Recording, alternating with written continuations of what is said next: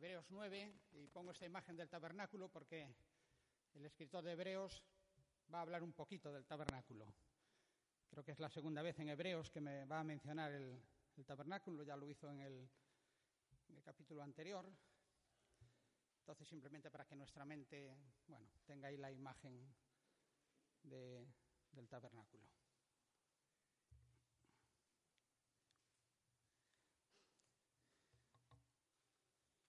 Si,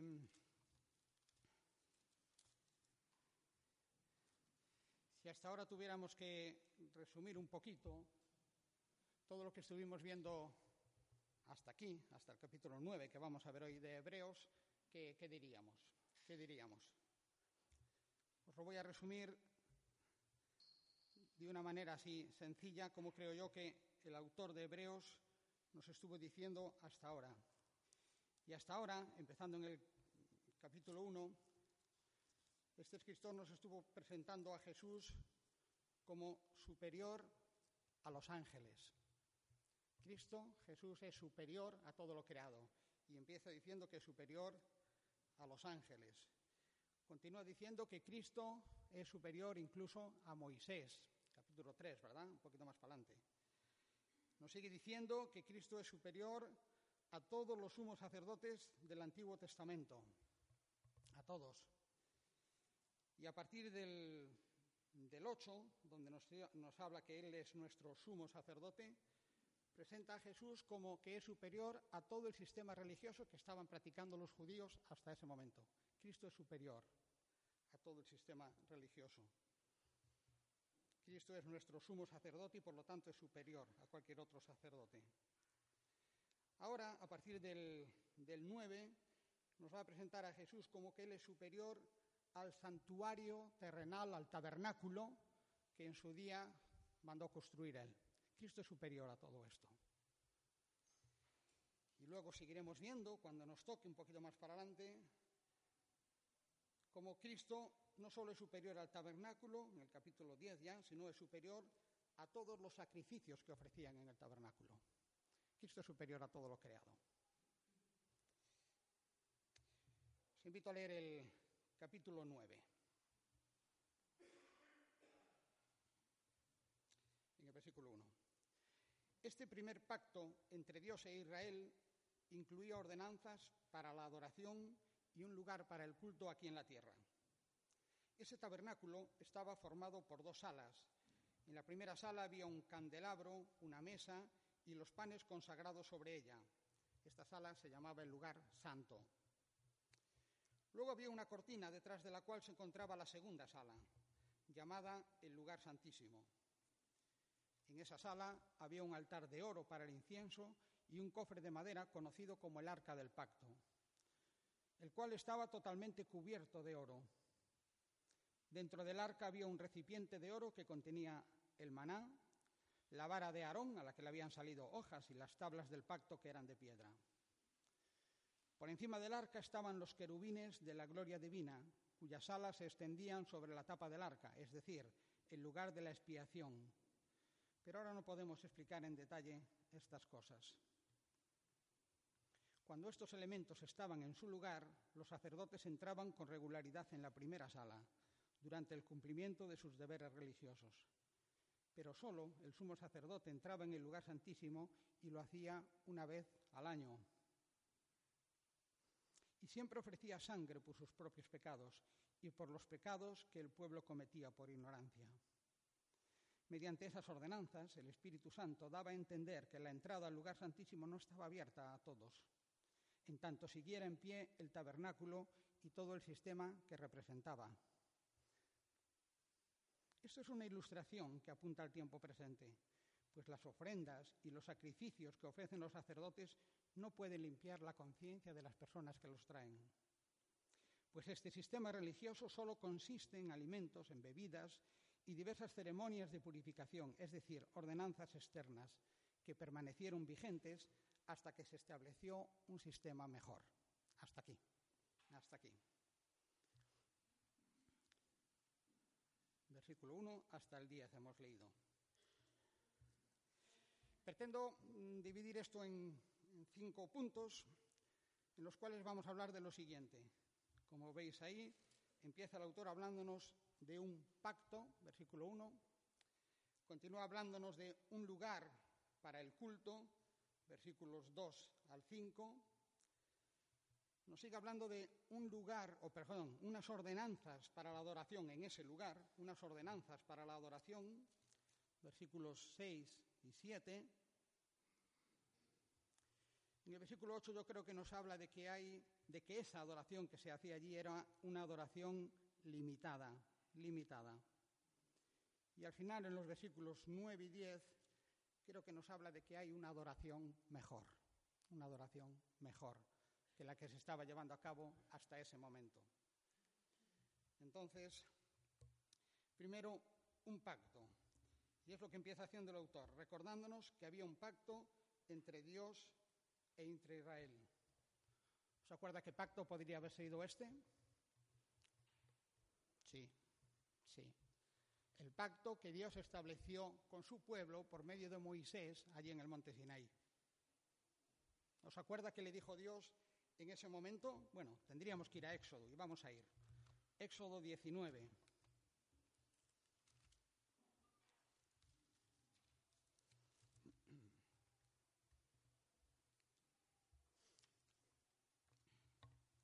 Éxodo 19.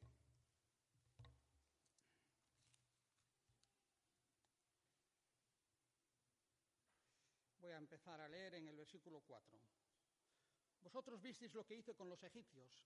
Saben cómo los llevé a ustedes sobre alas de águila y los traje hacia mí. Ahora pues, si diereis oído a mi voz y guardareis mi pacto, vosotros seréis mi especial tesoro sobre todos los pueblos, porque mía es la tierra y vosotros me seréis un reino de sacerdotes y gente santa. Y gente santa. Un pacto que más adelante venía resumido en todo lo que eran las tablas, los diez mandamientos.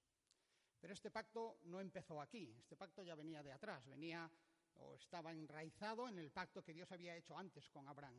¿Os acuerda? Cuando le prometió a Adán que de él haría una nación santa.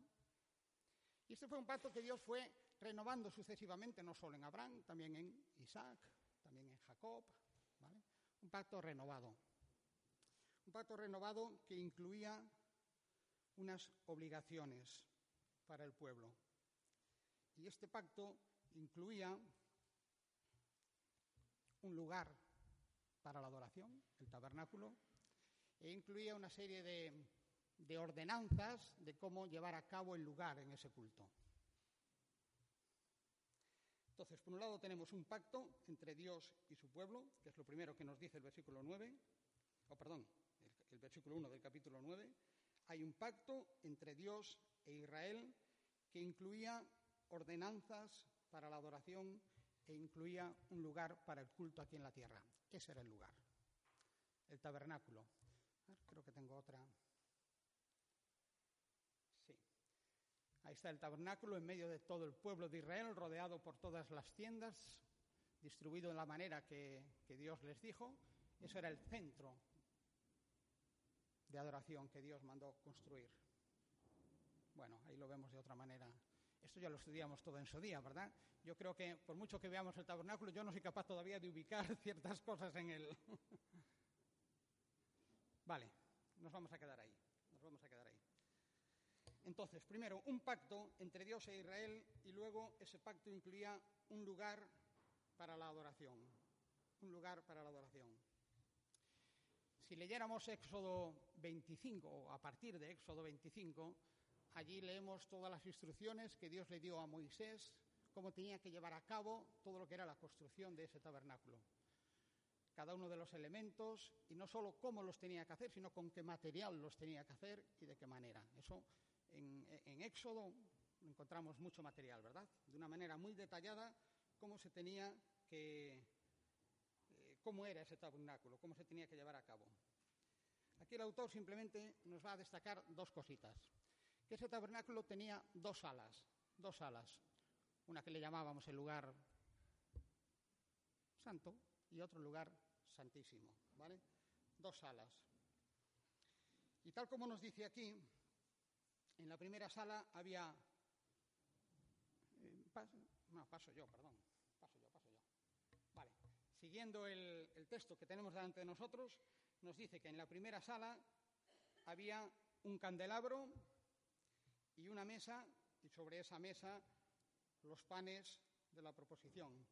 Ese candelabro en su día, cuando hablamos de él, dijimos que estaba hecho nada más y nada menos que con 34 kilos de oro. Era lo que se había utilizado para hacer el candelabro y todos los utensilios. Y la mesa, habíamos leído también en su momento que era una mesa hecha de madera de, acacia, de acacia, recubierta de oro por todo su, totalmente recubierta de oro, ¿vale? Y ahí estaban los panes de la proposición, o los panes de la presencia. ¿Qué nos recordaban? ¿Qué le recordaba al pueblo esos panes? Bueno, muchas cosas le podía recordar, ¿verdad? Que Dios era pues el pan de vida para nosotros, que Dios era su provisión. Esos panes no estaban ahí para, para ofrecérselos a Dios, sino para recordarle que Dios era su provisión, su provisión. Esos son los dos elementos que había en la parte del lugar santo. Y si seguimos leyendo, pasamos al lugar santísimo, y nos dice el escritor de Hebreos que en esa sala, en el lugar santísimo, había un altar para el incienso. Ay, qué cortito se ve, ¿verdad? qué estrecho. un altar para el incienso y el arca. El arca. Quería poneros dos a ver si notáis alguna diferencia entre esta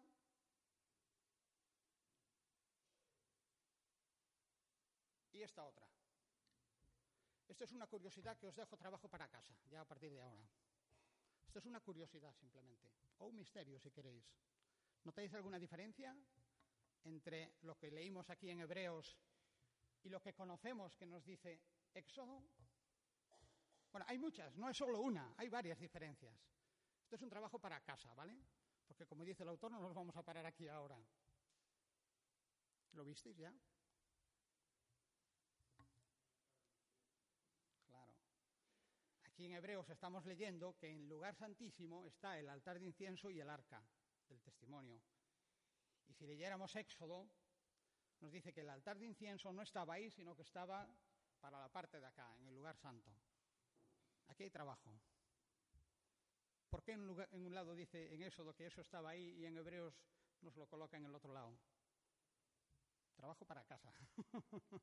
Trabajo para casa. Y no solo es esta la diferencia, traté de ponerlo para que se viera, pero eh, hay otra diferencia más. En Éxodo nos dice que dentro del arca, dentro del arca estaban las tablas de la ley. No sé si ahí se ve bien, ¿vale? Las tablas. Pero ahí, ahí nos quedan fuera un par de elementos que en Hebreos dice que sí, dice sí que estaban eran esos dos elementos. A lo mejor no lo veis bien desde ahí, pero bueno. Aquí leímos que, que dentro del arca, según Hebreos, no solo estaban las tablas, que estaba también el maná, y qué más. Y la vara de Aarón, que reverdeció cuando Dios quiso manifestar claramente quién era el sacerdote, se colocaron allí una serie de doce, una por cada tribu, pero la de Aarón fue la que reverdeció y dio almendras, ¿vale? Bueno, según es eh, Hebreos, todo eso estaba dentro del arca, según Éxodo no. Así que ahí tenéis un poquito de trabajo si queréis investigar, ¿vale? Bien. Bueno, esto es la representación, una foto de cómo era el tabernáculo en, en aquella época, ¿vale? Y, y, creo que ahora al darle me di cuenta que puse otra. Y si queréis ver, hice ahí esa comparativa eh, sabéis que al tabernáculo fue sustituido por el templo que Salomón construyó, donde llevó allí el arca. Vale. Esta es una comparativa que traté de hacer de lo que sería el tabernáculo, las dimensiones, que no se aprecia bien. Lo que sería nuestra iglesia, ¿vale? Nuestra iglesia desde aquí para atrás era más grande que el tabernáculo.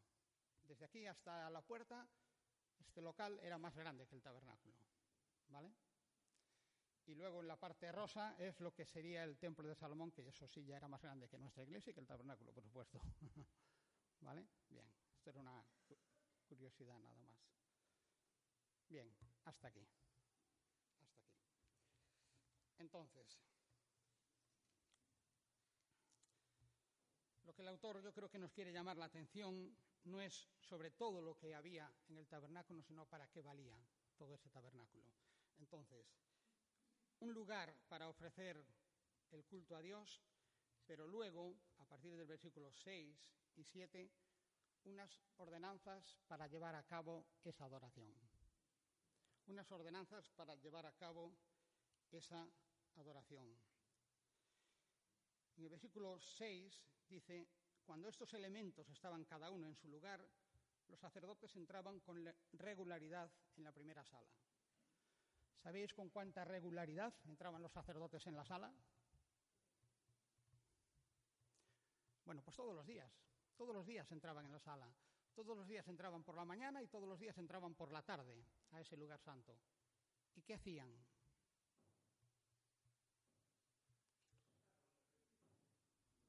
Bueno, mantener todo lo que había allí. Fijaos. Cada mañana, cuando Aarón prepare, la, esto, es, esto es un mandato de Dios, las instrucciones que Dios les daba según Éxodo. Cada mañana, cuando Aarón prepare las lámparas, deberá quemar incienso aromático sobre el altar. Y cada tarde, cuando encienda las lámparas, también quemará incienso en la presencia del Señor. Este acto se realizará de generación en generación, dice Dios. Esto es lo que hacían los sacerdotes no solo Aarón, todos los sacerdotes tenían entrada a ese lugar santo. Y eso es lo que hacían, entrar todos los días, mañana y tarde. Había mucha actividad en ese lugar santo, igual que la había fuera en el, en atrio.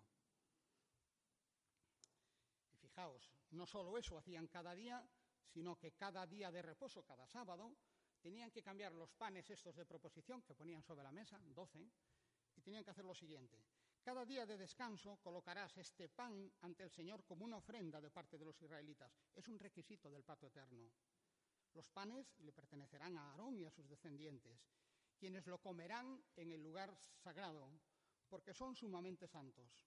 Los sacerdotes tendrán el derecho perpetuo de exigir esta porción de las ofrendas especiales presentadas al Señor. Parece ser que la dinámica era cada sábado colocar unos panes nuevos encima de esa mesa y comerse allí los panes de la semana anterior. O sea que, eh, como digo, en esa primera parte había mucha actividad, diariamente y, el día de reposo, los sábados. Esas eran las ordenanzas. Luego tenemos la otra parte, el lugar santísimo.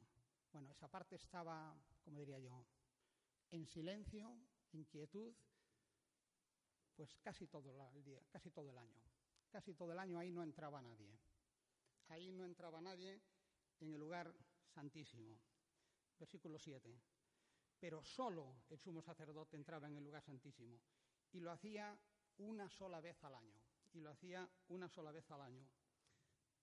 Y ofrecía, y siempre ofrecía sangre por sus propios pecados y por los pecados que el pueblo cometía en ignorancia.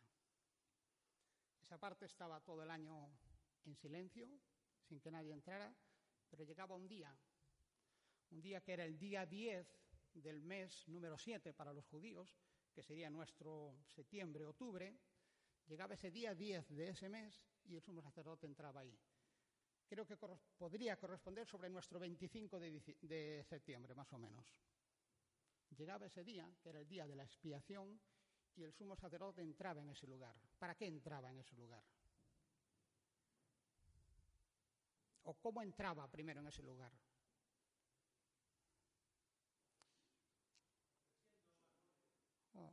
Claro que sí. Ofreciendo un sacrificio primero por sí mismo y por su familia y luego por el pueblo. Y ofreciendo sacrificio delante de Jehová por todos los pecados, incluidos los pecados de ignorancia que había cometido el pueblo.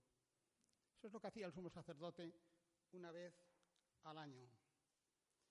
Levítico lo dice así. Y esto tendréis por estatuto perpetuo en el mes séptimo, que es este Tisri, le llamaban ellos, a los diez días de este mes afligiréis vuestras almas y ninguna obra haréis, ni el natural ni el extranjero que mora entre vosotros.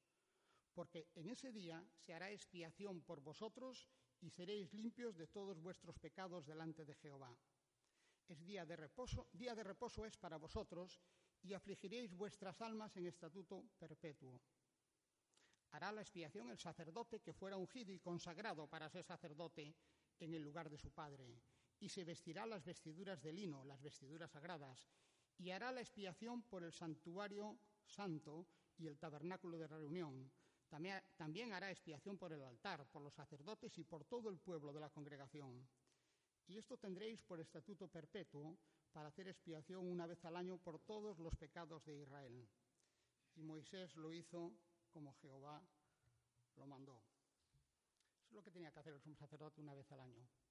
Luego leí que cuando era año de jubileo, que sabéis que el año de jubileo era una vez cada 50 años, el año de jubileo comenzaba precisamente con este día de la expiación. Cuando correspondía al año de jubileo, comenzaba con este día de la expiación. ¿Os acuerda qué pasaba ese año de jubileo? Contará siete años de descanso, siete conjuntos de años que suman 49 años.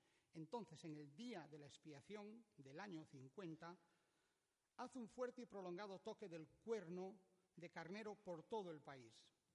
Aparta ese año como un año santo, un tiempo para proclamar libertad por toda la tierra para todos los que viven allá. Será año de jubileo. Cuando puedas volver, cuando puedes volver a la tierra que pertenecía a tus, antepasados y regresar a tu propio clan. Bueno, día de la expiación que daba lugar también al año de jubileo cuando correspondía, cuando correspondía.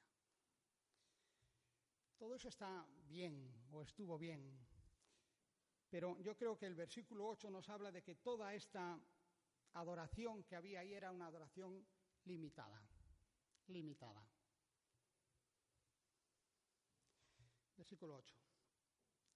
Mediante esas ordenanzas, el Espíritu Santo daba a entender que la entrada al lugar santísimo no estaba abierta a todos.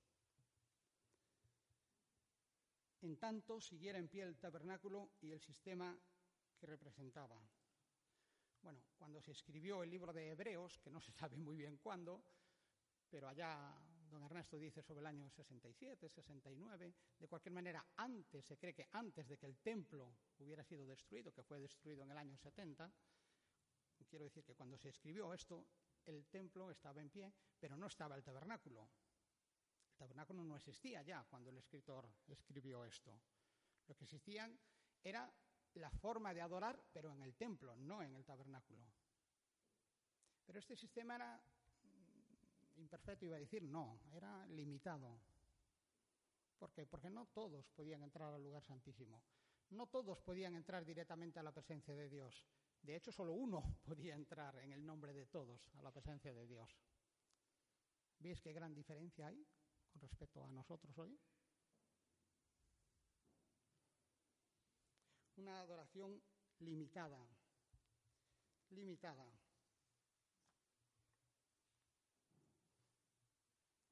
Yo creo que si hay otra lección que nos puede enseñar el tabernáculo es que hay una separación entre Dios y nosotros. Hay un velo, una cortina que impide que nos acerquemos directamente a Dios. Todo eso luego cambió, pero en estos momentos no había cambiado. Era así. No había entrada directa para hablar con Dios. Tenía que hacerlo un sacerdote, un sumo sacerdote, en nuestro nombre, después de haber hecho sacrificios por él mismo, por el pueblo, por su familia, y esto una vez al año. Estaba muy bien, pero era una adoración limitada. Os quiero leer lo siguiente.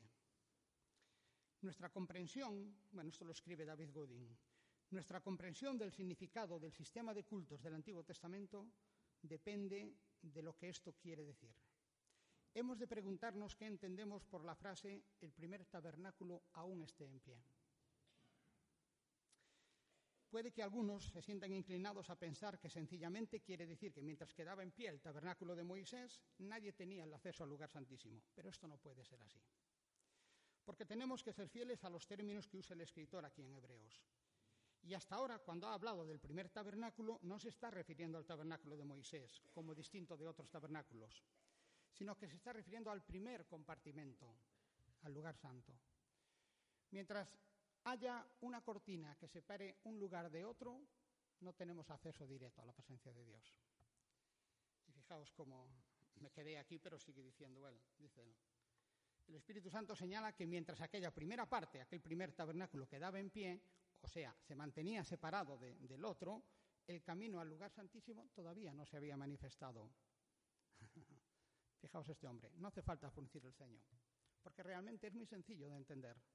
Quiere decir que aquel tabernáculo antiguo, en aquel tabernáculo antiguo colgaba un velo, y el velo era el que separaba del lugar santo del lugar santísimo, y a la vez era el que dividía el edificio en dos partes. Si se quitaba el velo, quedaba en pie una sola habitación, y quedaba claro que al quitar el velo, el camino al lugar santísimo quedaba abierto. Mientras que durante el tiempo que el velo estuviera allí, dividía el tabernáculo en dos y el camino al lugar santísimo no estaba abierto. Bueno, fácil de entender, ¿verdad? Entonces, el versículo 8 nos habla de que eso, hay una adoración limitada hasta ese momento. Yo creo que ya al final, los versículos 9 y 10 nos plantean que hay una mejor, una mejor adoración.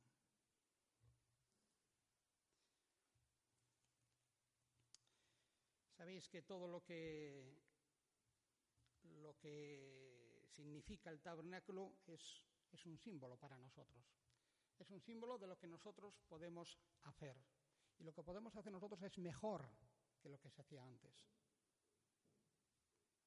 Porque Cristo hizo posible que fuera mejor, no porque nosotros seamos más listos que los hebreos, porque Cristo hizo posible que eso fuera mejor. Una mejor adoración. En la antigüedad podemos verlo así, había mucha actividad religiosa, pero nadie se podía acercar directamente a Dios. Y eso también puede ser un peligro para nosotros. Nosotros tenemos libertad para acercarnos a Dios, pero tenemos que tener cuidado de no tener mucha actividad religiosa. Bajo el sistema antiguo, cuando alguien traía su sacrificio, se derramaba la sangre y el sacerdote tenía autoridad para decir que su pecado había sido perdonado. Sin embargo, eso no significaba que después de haber hecho eso, hubiese arreglado totalmente las cuentas con Dios, dice David Gooding, porque después volvería a pecar. Y había que volver a repetir todo el proceso otra vez. Pero sabemos que cuando Cristo murió por nosotros, nos perdonó una sola vez hizo una sola ofrenda. Y esto es algo que repetimos pues muy a menudo todos los domingos por la mañana, ¿verdad? Y es lo que venimos a recordar, que Él hizo una sola ofrenda por nuestros pecados. Por eso todo lo anterior quedó abolido. Por eso ahora tenemos una forma de adorar mejor a Dios, porque cada uno de vosotros puede entrar directamente a la misma presencia de Dios para agradecerle lo que Dios hizo. Qué privilegio, ¿no? ¿Sí o no? Una mejor adoración. ¿Os acuerda lo que dice el versículo, el capítulo 8? Eh, eh, preparando esto vi que había una palabrita que, no os lo dije. Dice que todo este sistema permaneció en vigor hasta que se estableciera un sistema mejor. Leímos ahí en el versículo, en el versículo 10, creo que fue. Parece que la palabra en el original, esta del hebreo, quiere decir que hasta que volvamos a la norma original. Hasta que volvamos a la norma original. Y esto es, hasta que volvamos a la obra mediadora que Dios hizo a nuestro favor. Dice el, versículo, el capítulo 8. El punto principal es el siguiente. Tenemos un sumo sacerdote quien se sentó en el lugar de honor a la derecha del trono de Dios, majestuoso en el cielo. Allí sirve como ministro en el tabernáculo del cielo, el verdadero lugar de adoración construido por el Señor y no por manos humanas. Ya que es deber de todo sumo sacerdote presentar ofrendas y sacrificios, nuestro sumo sacerdote también tiene que presentar una ofrenda. Si estuviera aquí en la tierra, ni siquiera sería sacerdote, porque ya no hay sacerdotes que presenten ofrendas que exige la ley. Ellos sirven dentro de un sistema de oración que es solo una copia, una sombra del verdadero que está en el cielo. Pues cuando Moisés estaba para construir el tabernáculo, Dios le advirtió lo siguiente, asegúrate de hacer todo según el modelo que te mostré aquí en la montaña.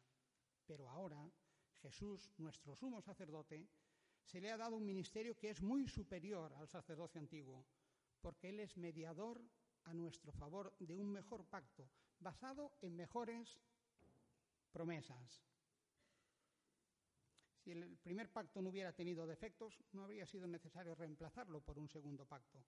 Pero Dios encontró defectos y le dijo al pueblo, llegará el día en que haré un nuevo pacto con el pueblo de Israel y de Judá. Este pacto no será como el que hice con mis antepasados cuando los tomé de la mano y los saqué de la tierra de Egipto. Ellos no permanecieron fieles a mi pacto. Por eso le di la espalda, dice el Señor. Pero este es el nuevo pacto que haré con vosotros en este día, dice el Señor. Pondré mis leyes en su mente, las escribiré en su corazón. Yo seré su Dios y ellos serán mi pueblo. No habrá necesidad de enseñar a sus vecinos, ni habrá necesidad de enseñar a sus parientes diciendo, deberías conocer al Señor, pues todos me conocerán. Desde el más pequeño hasta el más grande, y perdonaré sus maldades, y nunca más me acordaré de sus pecados. Cuando Dios habla de un pacto nuevo, quiere decir que ha hecho soleto el primero, el cual ha caducado y pronto desaparecerá. Tenemos un pacto nuevo en el que Dios nos perdona una sola vez y no se acuerda más de nuestros pecados. Esto es chulo, ¿eh?